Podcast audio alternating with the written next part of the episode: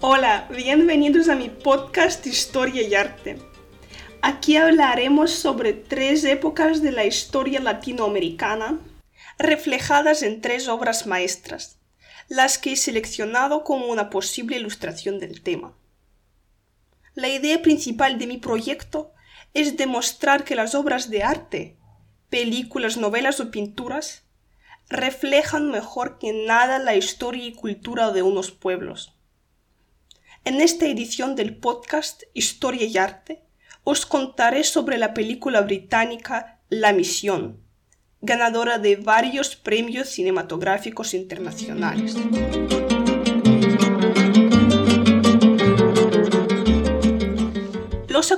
De la misión suceden en Paraguay del siglo XVIII. La película narra la historia de un tal Rodrigo Mendoza, ex traficante de esclavos, mercenario y asesino, que busca su expiación convirtiéndose en un jesuita. Para tal propósito viajó hasta la jungla tropical ubicada encima de las cataratas de Iguazú. Ahí siguió los pasos del padre Gabriel, quien dirigía la misión de San Carlos.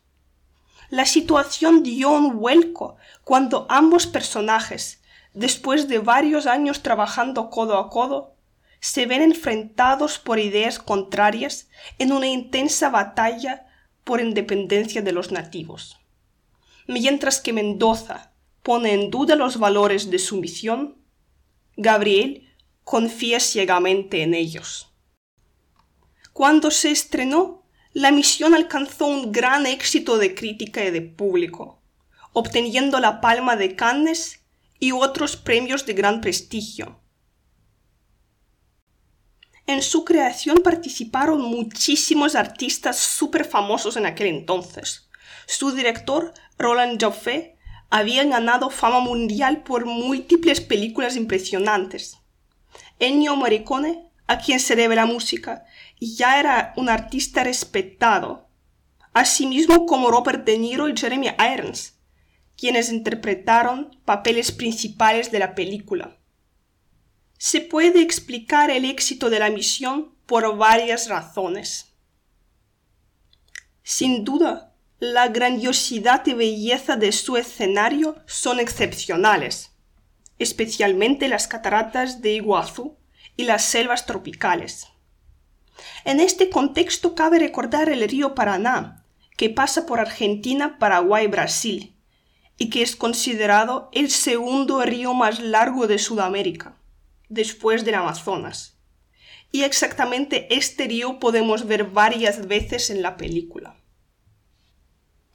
También la obra se destaca por la intensidad dramática. Realmente tiene el ritmo y la espectacularidad de una película de aventuras. La última razón de su éxito es que plantea cuestiones de enorme importancia. Hace reflexionar sobre las relaciones interétnicas, sobre el encuentro de dos culturas y sobre el gran precio de la aportación cultural europea.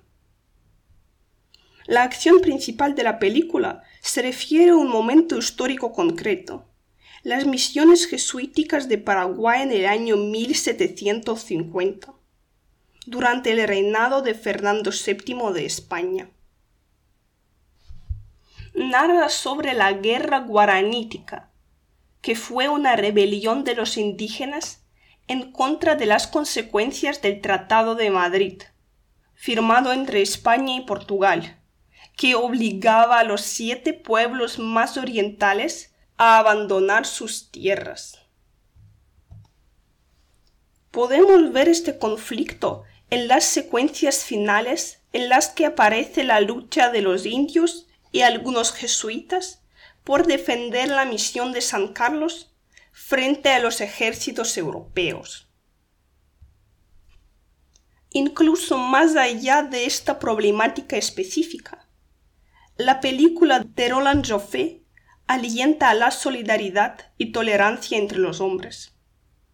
Alienta a buscar unos compromisos en los conflictos políticos para cumplir lo sagrado, los derechos humanos de cada uno.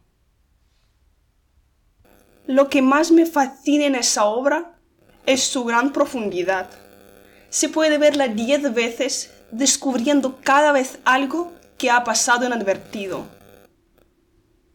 En conclusión, quisiera repetir unos datos que he mencionado durante mi discurso. Primero, el río Paraná pasa por Argentina, Paraguay y Brasil y es considerado el segundo río más largo de Sudamérica, después del Amazonas. Segundo, las cataratas de Iguazú se encuentran en la frontera entre Argentina y Brasil. Tercero, las misiones jesuíticas del Paraguay tuvieron lugar durante el reinado del Fernando VII de España, en el año 1750. Cuarto, Guerra Guaranítica fue una rebelión de los indígenas entre 1754 y 1756.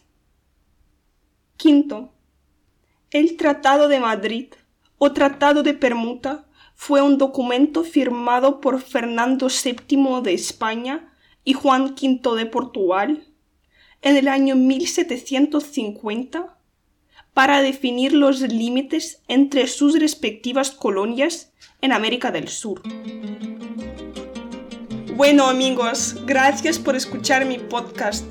Espero que haya sido interesante y útil. Que tengáis un buen día. Hasta la próxima.